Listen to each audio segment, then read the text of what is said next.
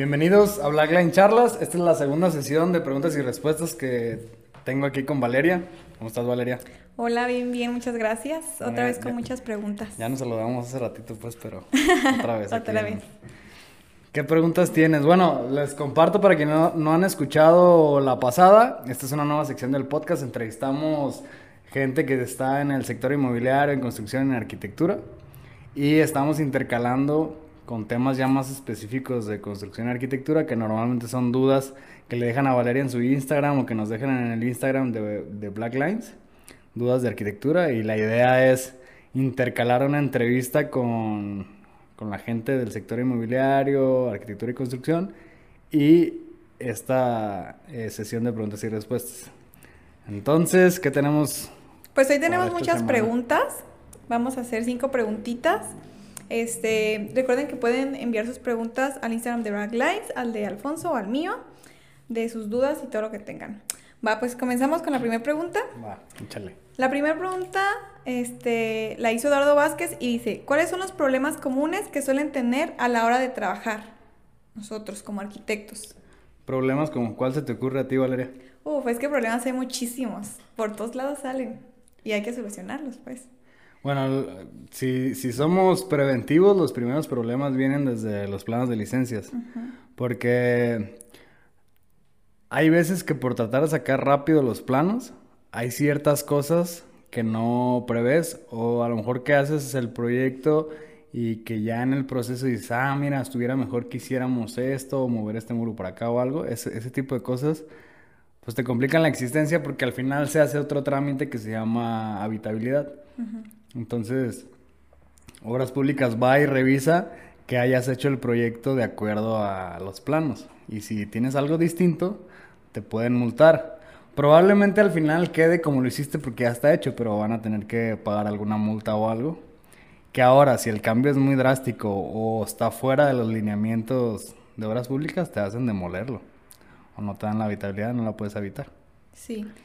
Pues yo creo Ese es que, ajá, problemas hay muchos. Por ejemplo, lo que tú comentabas a la hora de la licencia, eh, tal vez es como falta de tiempo o querer apresurar las cosas, ¿no? Porque todos sabemos que los trámites legales pues son muy largos y que hay que, que darle pasito rápido para que nos den rápido la licencia y comenzar a trabajar. Entonces siempre se te van a pasar detallitos y aparte pues siempre son muy estrictos en obras públicas, Sí. que es otra cuestión. Otro error muy delicado, que es lo que me hacía fracasar las veces pasadas que intenté abrir el despacho, son los presupuestos.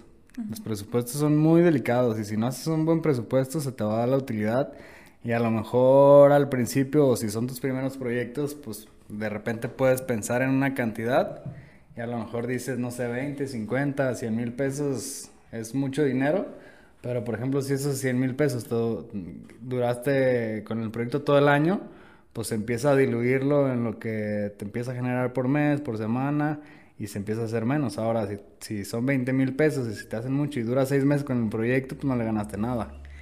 Entonces, eh, hay que hacer un buen presupuesto, hay que saber exactamente, para hacer un buen presupuesto, hay que saber bien exactamente cuál es el proceso de la obra. Y empiezas a desglosar todo el proceso de la obra y ya sabes que si primero ponen para hacer un muro, un cimiento, luego un castillo, luego una dala, luego impermeabilizas la dala, luego empiezas a poner el bloque con, con mezcla, luego enjarras una vez, este, como zarpeado, luego enjarran bien, luego pulen, luego pintan. Entonces ya sabes qué partida cobrar y cuántos metros y cuánto todo. Y pues es todo un arte también hacer presupuestos, Sí, pues hay que ser como muy meticulosos, saber cobrar, pues. saber cobrar. Saber cobrar y tener bien en la mente cómo es el proceso de hacer una obra, ¿no? O sea, de que si, se- si te, te pasas un paso, si te brincas algo, Sí. a lo mejor tú dices, ay, no pasa nada, es pintura, sí, pero son pinturas de 300 metros cuadrados, o sea, no son Exacto. 100 pesos, es una cantidad ya de dinero pues grande. Sí, ya cuando se te pasa el concepto totalmente ya está peor.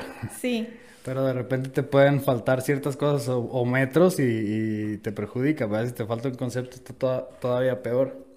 O- otros errores es dejar para luego lo que estás viendo en el momento. Por ejemplo, en la semana, en una obra, dejaron eh, uno de los castillos. Eso, es normal, las cimbras, que son las maderas, cuando haces el molde para hacer un castillo, ya la cuelan y pues todo el cemento está adentro y a, y a veces, a veces, y probablemente la mayoría, si no los amarran bien, se abren un poco.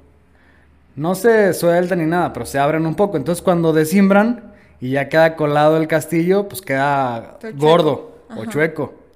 Entonces, pues casi casi es quitarlo, quedó chueco y en ese momento lo nivelas. Sí. ¿Por qué? Porque cuando vas a enjarrar, pues no vas a meter 4 centímetros de enjarre en todo el muro porque es un gastadero de material. Sí. Mejor luego, luego desbastan y ya enjarran en un- centímetro y medio, dos. Y ya queda bien. Porque si empiezas a dejar uno, luego dejan otro, luego dejan otro, luego dejan otro, ya cuando vienen los enjarres, eh, pues la, la gente no quiere a- hacer tantas reparaciones porque no le salen los destajos. Sí. Entonces, prefieren darle así y pues tú pierdes porque desperdicias un montón de material.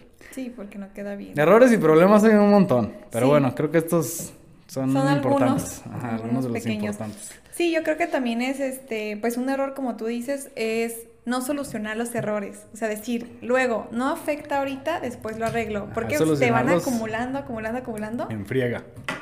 Pues sí. Bueno, esos son algunos errores. Ahora la segunda pregunta que tenemos la hizo una chica que se llama Mayra y dice, ¿qué hace que una casa se mine? Porque ella comenta que tiene muchos amigos y conocidos donde las cosas se están minando. Y creo que es un problema muy común. O sea, agua. en- ajá, se están minando de que los muros. Y siento que es un problema muy común en, en las casas. Sí, sobre todo en ciudades donde gran Llueve parte del año llueve. Ajá. Ajá. Pues mira, hay zonas, es en- bueno, si es por el techo, este, es por una mala impermeabilización definitivamente. Ujú. De hecho, hace poquito me preguntaron a mí por Instagram una persona que dice que ya le han reparado como tres o cuatro veces su azotea y que sigue escurriendo agua. Entonces ya le estuve yo haciendo preguntas y me dice que tiene piso arriba. Mm, Entonces, ¿te, te acuerdas lo que estábamos viendo en la casa que hicimos que tiene piso en la azotea? sí. Que cuando tú le vas a poner piso, mucha gente cree, ah, para que ya no se me meta el agua le pongo piso, pero el piso por sí solo no es impermeabilizante. O sea, el piso obviamente pues es sólido y no se le mete el agua, pero el piso tiene juntas. Sí. Entre la unión de cada azulejo o de cada porcelanato, pues tiene una junta y esa junta es cementosa y todas las juntas de todos los pisos tienden a quebrar porque es cemento. Sí. Entonces el cemento tiende a, que- a- hacer grieta y se separan un poco y además por el movimiento de la tierra, este, pues se abren. Entonces siempre, siempre, siempre que pongan piso y no impermeabilizaron antes se va a minar el agua. Entonces, eh, esto lo digo para como quitar ese pensamiento de que, ah, pues ya le voy a poner piso para que no se me meta el agua, ¿no? Ahora, a este señor también le pasó de que le impermeabilizaron y luego le pusieron el piso. Está bien y no, porque le impermeabilizaron con un impermeabilizante normal y los impermeabilizantes comunes que venden en las, eh, pues normalmente en los donde venden pintura, por ejemplo, pues son base, son plásticos. Sí. Entonces no pega el piso. En algún momento el, cem- el cemento o pegapiso que le ponen a los azulejos se va a despegar Sí, porque es plástico con cemento. Entonces lo que se tiene que hacer es impermeabilizar con un impermeabilizante base cemento, que normalmente también vienen en polvos, en costalitos. Hay eh, marcas de impermeabilizantes donde hay que preguntarles, oye, necesito un impermeabilizante base cemento o explicarles lo que quieres hacer para que ellos te recomienden la mejor opción. ¿Qué poner? En este caso, pues pones un impermeabilizante, o sea, haces tu losa normal, pones tu ladrillo de azotea, haces una lechada de, de cemento eh, aguadito y pones tu impermeabilizante base cemento.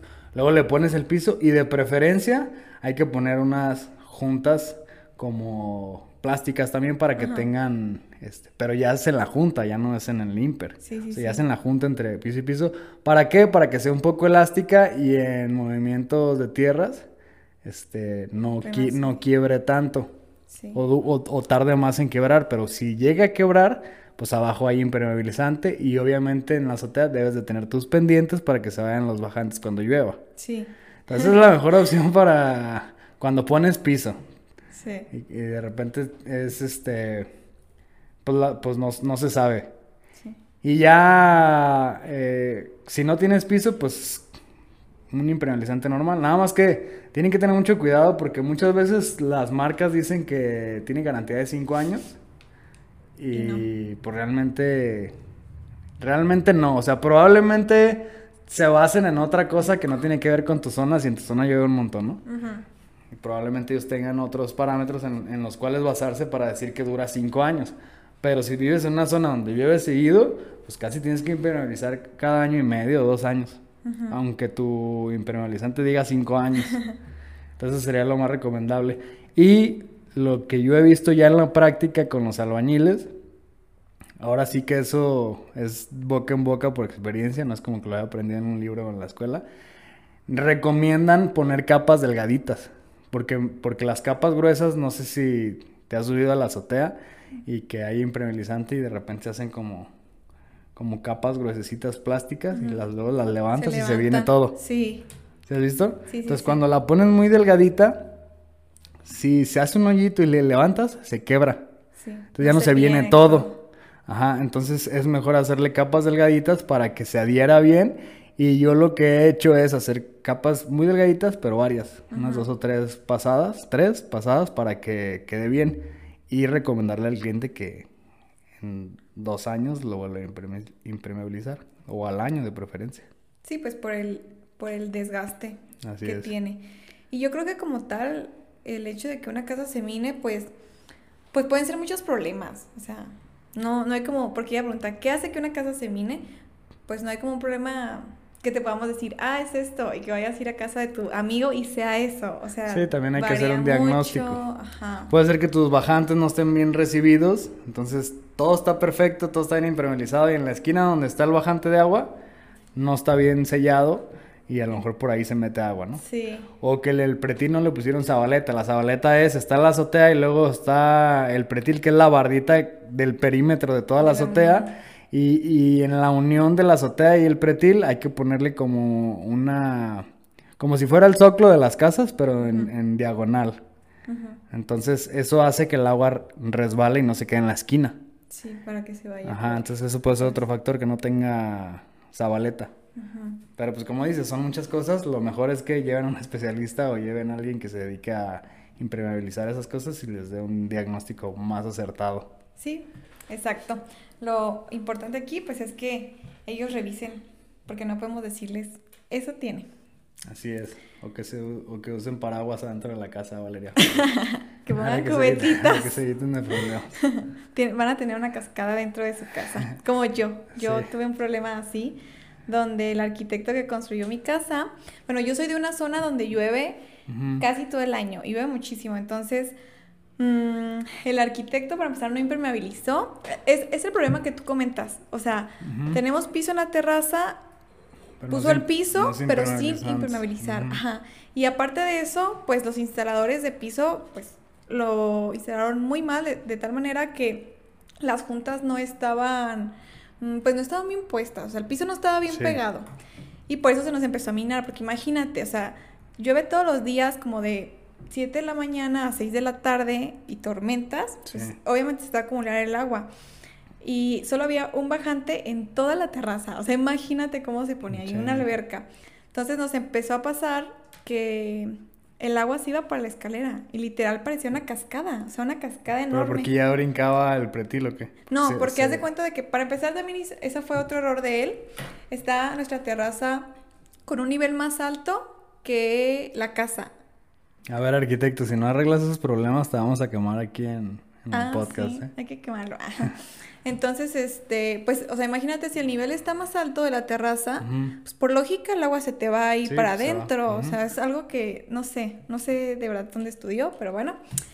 Bueno, ahí también tienes un problema de bajantes, pero por ejemplo, para quien ya le pasó que puso piso y todavía no había impermeabilizado, hay también un producto eh, también, digo, hay algunas marcas que lo venden. Son muy pocas marcas, eh, son muy especializadas. Pero hay un producto que es como un silicón que te sirve para las juntas. Y tiene algunos químicos que hacen que se pegue súper bien al piso y que sea también un poco elástico para que no quiebre. Pero es carísimo. O sea, te va a Sí. salir casi lo mismo que haberle puesto el piso o hasta más caro ponerlas juntas que lo que te costó poner el piso. Sí, aunque yo creo, fíjate que en ese caso, o sea, si ya tienes el piso instalado, pues es lo que más te conviene, porque imagínate quitar todo Sí, el piso y luego otra vez ponerlo, pues es un caos. Sí, Digo, eso es para en casos de que pues ya está el problema y que eh, no encuentras más solución, esa pudiera ser una solución. Que lo mismo, van a pasar dos, tres años, esos productos no sé exactamente qué garantías tengan, pero los vas a tener que volver a tallar, quitarlo y volver a poner, porque pues todos los materiales tienen su tiempo de vida. pues sí. Bueno, pues continuamos con la siguiente. Mucho de humedades por hoy. Mucho de humedades y de arquitectos que no hacen las cosas bien. Qué barbaridad. ¿Qué más? Muy bien. Este, la siguiente pregunta dice, ¿qué medidas tiene un consultorio de oftalmología? O sea, muy, muy precisa la pregunta. Ah, caray, pues. Directa. O sea, como que de qué medidas eh, podría ser el espacio como para que él ponga una, supongo. Pues sí, o sea, me imagino. Pues casi en cualquier, digo, no nada más para un oftalmólogo, puede ser para, no sé, un, Dentista. un o dentista o para un psicólogo o alguien. Lo que tienen que hacer es, pues, ver el equipo que tienen, más o menos saber cuánto mide en, en metros cuadrados y sumarle las distribuciones. Que digo, no tengo idea exactamente cuánto será, pero por ejemplo, si, si tienes un escritorio y una silla que te va a quitar, no sé, el escritorio mide unos 50 por unos 50, que son como, como dos, sí, cacho metros cuadrados, este, o tres metros cuadrados tienes para tu escritorio y tu silla, ¿no? Tu circulación de alrededor del escritorio va a ser más o menos de un metro. Sí. Entonces vas a tener 2, 4, 5, 6, como otros 6 metros más. Pues vas a tener que calcular casi tres veces lo que tengas de volumen de tus De tu escritorio y de, de tu lugar de trabajo, de tus, de tus máquinas, tus asientos, lo que necesites. Más la circulación, yo creo que van a ser unos tres veces más de lo que pongas. Sí. Ahora, si pones una camilla en el centro, pues saca el área de tu camilla y súmale todo alrededor un pasillo de distribución por lo menos de un metro. Circulación. Ahora, si tienes muebles a un lado, pues le vas sumando espacios, ¿no? Yo creo que mínimo un lugar de eh, 20 metros cuadrados. Sí. Sí, pues depende mucho como del equipo que tenga y de lo que busque o quiera, porque pues no es lo mismo, o sea, no sé, un- un- una oficina que tú quieres como arquitecto a una oficina que yo quiero como arquitecta. A lo mejor yo solo necesito un escritorio y mi silla y ya. Y Sí. hay alguien que necesita un archivero, Sí, exacto. dos sillas más, así. Pero bueno, como tip está bien fácil, digo, te agarras un cuaderno de cuadritos y usas un cuadrito como un metro cuadrado metro. y pues literal sacas las medidas de tu camilla, de tu escritorio, de tu silla eh, y calcula que tus, tus, tus pasillos de distribución sean más o menos de un metro de anchos y empiezas a sacar tu área, ¿no? Sí, para que se pueda circular bien también. Ah, Hay medidas mínimas para cada cosa. Obviamente para, para el área médica hay ciertas medidas que a lo mejor son más grandes que las comunes. Pero pues sabemos que también si a lo mejor vas a empezar a poner un consultorio, este, pues empiezas con, con algo lugares que se, que, que se pueden adaptar a tu presupuesto, ¿no? Entonces a final de cuentas pueden hacer ejer- ese ejercicio en un cuaderno de cuadritos. Sí, Y creo y- que eso le puede resolver la vida a, a este joven. a muchas personas también. Sí, también si no tienes como tal las medidas de, de tu equipo, pues como lo comentaba el arquitecto Alfonso, hay este medidas mínimas donde te puedes basar y decir, ok, no voy a poner la mínima porque creo que sería muy reducido, pero si este equipo mide, no sé, dos metros cuadrados, pues yo voy a poner que mide tres para dejar un poco de, de aire por ahí. Pues muy bien, pregunta contestada. Eh, la siguiente pregunta, esta pregunta está muy divertida, ¿eh? Eh, sabemos que, bueno, yo creo que esto es algo, es como un mito porque realmente en la vida real, o al menos yo así lo he sentido, no es, no existe. En, en mi vida yo nunca lo he visto representado, pero es esta rivalidad entre arquitectos e ingenieros civiles. Pero ¿cuál es Entonces, la pregunta? Dice, ¿de qué se queja un arquitecto de un ingeniero civil y un ingeniero civil de qué se queja de un arquitecto? Este, pues de todo, ¿no? De todo un poco. Bueno, es que a ver, yo siempre digo una cosa, digo, algunos me podrían, me podrán criticar mi opinión, pero yo siempre he dicho, el arquitecto estudia para saber hacer un buen diseño y una buena función en cuanto a la distribución y la estética de un inmueble. Y un ingeniero civil eh, es preparado para realizar los cálculos correspondientes para hacer fuerte una estructura del proyecto arquitectónico que diseñó el arquitecto. Ahora, ¿quién de los dos construye? Pues el que se metió a construir y agarró experiencia en obra, porque realmente no hay una carrera de construcción. Sí, en ingeniería te enseñan muchas cosas técnicas de la construcción, pero pues también en arquitectura te enseñan muchas cosas de construcción. Y hay ingenieros que nunca construyen en toda su vida, que se la pasan haciendo cálculos y memoria estructural y diseño estructural y todo ese rollo. Y hay arquitectos que nunca en su vida construyen tampoco, que se la pasan haciendo diseños, renders, este, planos ejecutivos, etcétera. De oficina. Entonces, hay muchas constructoras que están eh, formadas por arquitectos e ingenieros. Habrá algunas que sean de puros ingenieros, habrá otras que sean de puros arquitectos, pero al final la construcción te la da la experiencia. Que obviamente, pues es mejor que tengas estas carreras como afines, ¿no? Pero hasta hay contratistas que se dedican a hacer construcción y que no es ni uno ni otro, ¿no? Entonces, lo que yo digo es, las dos cosas se ocupan, ingeniería y arquitectura, pero el que construye, pues pueden ser ambos. Sí. Sí, y creo que, que más allá de, de todo, un arquitecto sí necesita de un ingeniero civil y un ingeniero civil de un arquitecto. O sea, al menos que seas un arquitecto muy especializado, porque yo, por ejemplo, puedo decir, ok, yo te puedo hacer diseño, esto y aquello, pero ya al momento de estructural, sí, como en la carrera, como arquitectos, llevamos una materia donde nos enseñan, pero creo que es muy superficial lo que aprendemos, no como para hacer todo lo que hacen los ingenieros civiles. Entonces, ¿de qué se queja? Pues se puede quejar de muchas cosas. Nosotros como arquitectos creo que nos quejamos de cuando nos ponen una columna en medio de una sala. sí, exacto.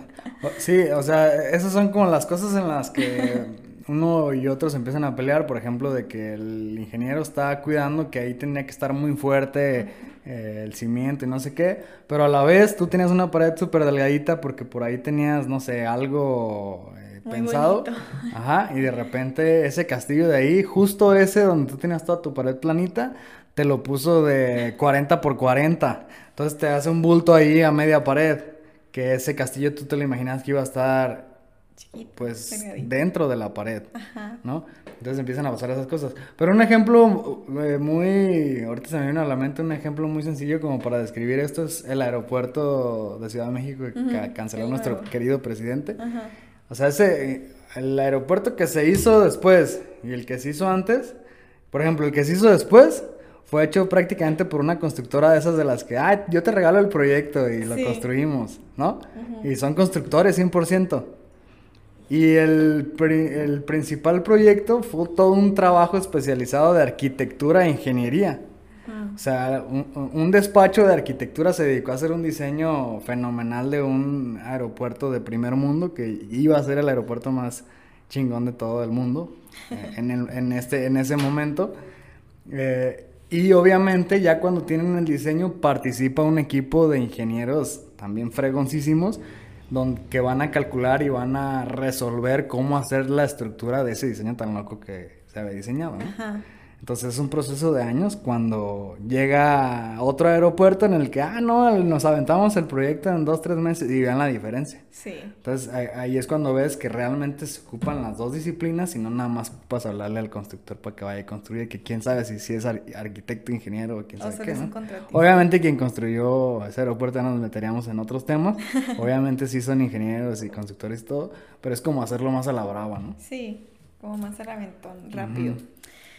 Y pues nada, entonces este hay muchos muchas cosas en las que nos podemos quejar, pero, pero bueno, los arquitectos tenemos un mejor look. Ah, sí, eso, sí. es cierto, y somos menos borrachos. Sí, menos borrachos. los ingenieros son muy borrachos. Algunos también somos borrachos, pero ya se nos quitó.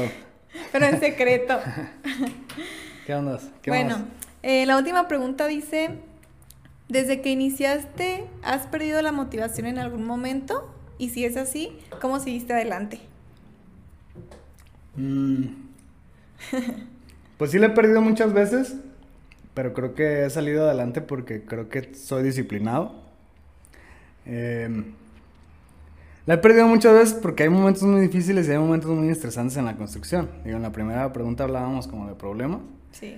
Y la verdad es que hay momentos en los que pues todo se te complica o que a lo mejor, no sé, tenías todo súper planeado un lunes para empezar una obra y otra y hiciste tu planeación de la semana súper bien y de repente llegas el lunes y te falta te faltó media plantilla, llegas el martes, no te llegó el material, llega el miércoles, este llega las personas a trabajar y resulta que ahora sí llegó el material, pero llegó el que no era. Y llega el jueves y el cliente ya está bien enojado porque no avanzas. Y llega el viernes, entonces todo el viernes estás bien estresado para sacar todo lo que no se hizo en la semana. Llega el sábado y hay que pagar. Y es un desmadre porque el cliente no te le dice, oye, pero pues ¿qué avanzaste? o sea, es como un resumen de a lo mejor lo que puede pasar en una semana, lo que puede pasar en un mes, ¿no? Pero empiezan a llegar momentos muy estresantes o que te empieza a salir mucho trabajo y de repente eh, pues la plantilla se satura.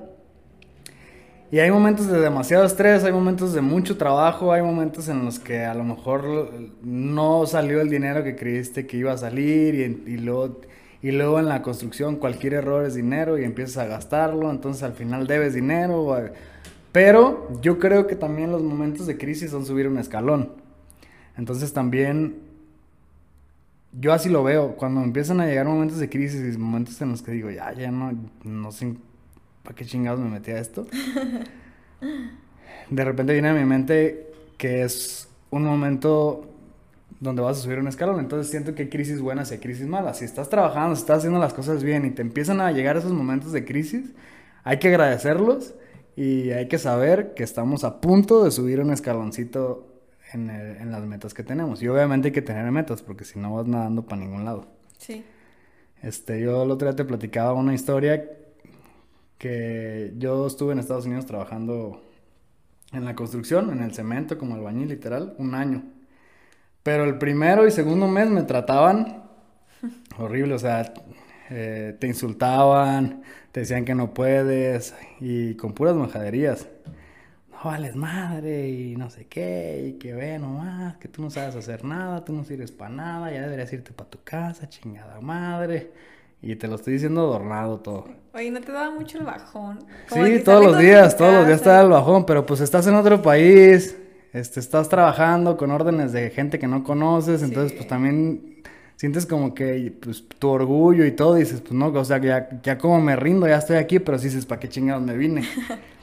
Pero a la vez me ayudó a que como ese pa' qué chingado me viene, pues era como aguanta a fuerzas. Entonces, pues me levantaba, me levantaba y, y además, pues el hecho de que te estén insultando tanto, de que te estén gritando tanto, pues te pega en el orgullo y dices, pues cómo chingados no, o sea, yo sí puedo hacerlo. Si, si el otro güey puede, yo puedo. Pasan tres, cuatro meses y te das cuenta que aquellos están bien dopados con de todo que se meten y ya yo me lleva con dos, tres cafés para andar casi igual, ¿va? No manches. Pero pues empiezas a agarrar condición, empiezas a agarrar habilidades, empiezas a agarrar mañas, entonces poco a poco te empiezas a ser mejor. Y la verdad es que eh, pues todos van a ir buscándose un puesto. Entonces muchos no tienen eh, pues ni visa, muchos no tienen papeles, muchos no tienen nada. Entonces pues todos quieren hacer el trabajo lo mejor posible para seguir teniendo trabajo. Por eso ya son muy buenos trabajadores todos. Entonces, pues te, o te haces bueno o ya no te dan trabajo al siguiente día, porque además allá te dan trabajo por día, no es como que aquí que te corren y vas de manos al patrón y te baqueteas en lo que está el juicio y te pagan, ¿no? Ajá. Allá es por, día. día. vas a ver dónde hay trabajo. Entonces, eh, a mí eso me sirvió un montón porque yo había veces que estaba la, empezaba la obra y a veces eran jornadas de 10, 12 horas y como a las dos horas, literal, yo ya estaba muerto. Pues imagínate ir al gimnasio más de dos horas. Sí. Pues está bien cañón. Y pues ahí es puro trabajo, esfuerzo físico. y si todos están en competencia de hacerlo más rápido, hacerlo mejor, pues todo el tiempo es como que estás haciendo ejercicio. Entonces yo pasaban dos horas y yo sentía que ya habían pasado como cinco o seis. Entonces decía, ya, ya, terminaremos, volteado para atrás y todavía quedaba todo el espacio de batería del cemento. Y dice, ching. Entonces metía en mi cabeza mucho la palabra de, de una más, una más, una más, una más. Este, porque, no sé, paleaba o arrastraba la regla o hacía algo y siempre era como que una más, una más, una más. Y al final era como mi repetición y llegaba. Entonces, ahorita como que cada que me pasa una crisis de cualquier cosa de la que me pasa, pues siempre digo, ya, pues es una más, una más, va a pasar, va a pasar. Y empiezas a trabajar, trabajar, trabajar. Pero pues no pararte, porque si te paras, menos terminas. Te dura más la jornada. Entonces es no pararte, seguir, seguir, seguir, seguir. Y ya cuando lo sacas, de repente ahora sí llega el chequecito, o llega este otro proyecto, o el cliente ya está contento y todo es como que, ah, ya. Un alivio. Ya le hicimos. Sí. Y ya empiezan a ver cosas más buenas. Sí, pues mejores. como tú dices, ser disciplinado y muy constante. Sí. Y no tirar la toalla, pues, o sea, al final de cuentas creo que en todos los trabajos siempre hay problemas y, y aunque no trabajes en tu vida, siempre va a haber muchos problemas. Y pues es el tener muy claras las metas que tienes, ¿no? Y decir, ok, me pasó esto, pero no importa, si se puede, vamos, vamos, vamos, vamos. Y trabajar y trabajar. El problema es que si cuando subes ese escaloncito no tienes satisfacción, pues ahí sí es puro, puro problema, problema y te vas a terminar enfadando y no va a ser lo tuyo. Sí, claro. Pero si pasan estos momentos de crisis y luego hay satisfacción de que, ay, mira, pero ve lo que construimos, qué bonito, y te da una satisfacción muy padre y sientes chido porque tú participaste en eso y luego te agradecen y luego recibes dinero por eso y empiezan a pasar muchas cosas que, que, que dices, bueno, valió la pena esta crisis, ¿no? Ajá.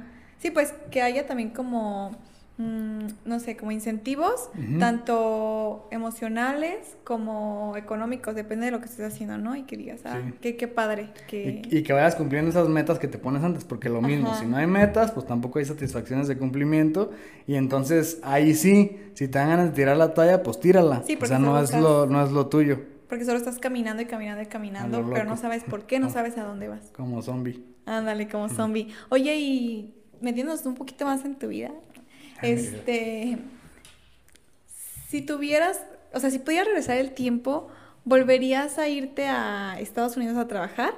Uh, sí. ¿Sí?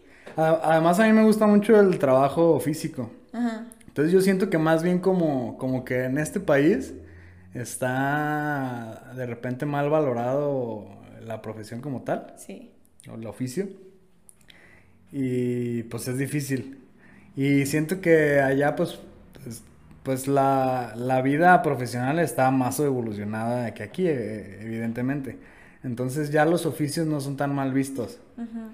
Y pues ahora sí que terminas haciendo lo que te, lo que te gusta. Hay, hay muchos constructores allá que se dedican, pues literal, a oficios y que viven súper bien y que viven bien a gusto y que les gusta lo que hacen. Pero como no hay mucha presión, porque aquí el mercado está bien competido, los precios son bajos y todo, entonces, este, pues es mucho el esfuerzo físico por la remuneración eh, no tan grande, porque está el mercado muy competido todavía y muy informal, que tampoco te motiva tanto como para hacerlo, ¿no? Entonces creo que es un poco la diferencia eh, de los dos lados. Pero yo creo que sí, sí lo volveré a hacer. Ahorita ya no, porque también es muy cansado. Sí. Entonces también yo, hubo un, hubo un momento en el que ya, cuando había cumplido el año, yo intenté regresarme como dos veces y mis jefes de allá me decían que me pagaban más. Entonces me quedaba otra vez. Sí. Y luego ya me iba a regresar otra vez y luego me decían, no, pues te subimos y me quedaba otra vez. y entonces ya al año, ya que decidí regresarme, me volvieron a ofrecer más. Y la verdad es que era buena, buena lana. Y al final dije, no, pues ya empecé a valorar, a ver, yo estudié para pues tratar de crear proyectos, para desarrollar mi creatividad, cosas que quiero hacer. Y aquí me está yendo bien, me la estoy pasando bien, pero yo ya sentía que ya no estaba creciendo este, eh, pues personalmente. Sí, o sea que estabas... Como que ya estaba en una zona de confort. Sí. Y que además era cansado, o sea, en determinado momento iban a pasar 5 o 10 años y pues yo me imagino que pues te va a cansar. Y te va desgastando también mucho, ajá. Ajá, entonces yo dije, no, aunque empiezo otra vez de cero, empecé a ganar el 10% de lo que me regresé ganando allá y, y después hasta mucho tiempo después lo pude igualar. Pero... Pero sí te irías. Ya sabiendo toda si la... Si se regresara el tiempo lo volvería a hacer. Ahora, ah, te digo, ahorita a lo mejor ya no. De repente sí me gustaría eh, hacerlo uno o dos días nomás por hobby, pero, pero ya este, trabajarlo ya para después ya no. Ya no, sí. Sí, aparte pues aprendiste, ¿no? O sea, el estar allá te trajo muchos conocimientos o lecciones de vida y es lo que importa. Sí, y aprendes también los rendimientos de la gente, o sea, ya no puede decir alguien tan, ya no puede llegar a alguien tan fácil y decirte, este, no, eso no, no lo alcanzo a hacer hoy. Cuando a lo mejor tú ya lo has hecho y dices, no, manches, yo lo he hecho dos, tres veces eh, eso en un día, ¿no? Sí. Y hay cosas en las que también es al revés. Que a lo mejor llega alguien exigiéndote, o, a mí me ha pasado que el cliente llega y me exige, digo, oye, este, pueden trabajar el fin de semana y terminen todo este fin de semana, ¿te acuerdas? Nos pasó. Sí, sí, sí. Y es como de, déjame ver si podemos trabajar el fin de semana. Pero después como que, ¿y si termina? No, a ver, si trabajamos el fin de semana es como para adelantar, pero pues imposible acabar, o sea, ese trabajo es de dos, tres semanas, ¿no? Entonces, también te das cuenta cuando realmente físicamente no es posible trabajar tan rápido o a marchas forzadas. Sí, pues sí. Pues aprendiste mucho. Sí. Y eso está muy bien. Qué bueno. Pues son todas las preguntas, creo que estuvieron muy buenas, como muy variadas, unas muy específicas. Salieron historias. Salieron historias. Ya conocimos lo que hizo Alfonso cuando salió de, de la universidad. Luego voy a subir una fotillo ahí cuando salgo Trabajando el y los guantes. Ah, qué chido. Pues bueno, son todas las preguntas. Pues muy bien, pues si alguien tiene más preguntas, acuérdense de enviarlas a black.lines.arq en Instagram. También si me las mandan a mí, nomás yo no suelo poner las cajitas de preguntas de, este podcast, pero también nos las pueden mandar a Alfonso Sánchez-BL y tú Valeria, ¿cuál es tu Y a mí me pueden enviar las preguntas a valeriaestrada.mx. Muy bien, pues listos estaremos en el siguiente podcast. Nos vemos. Bye.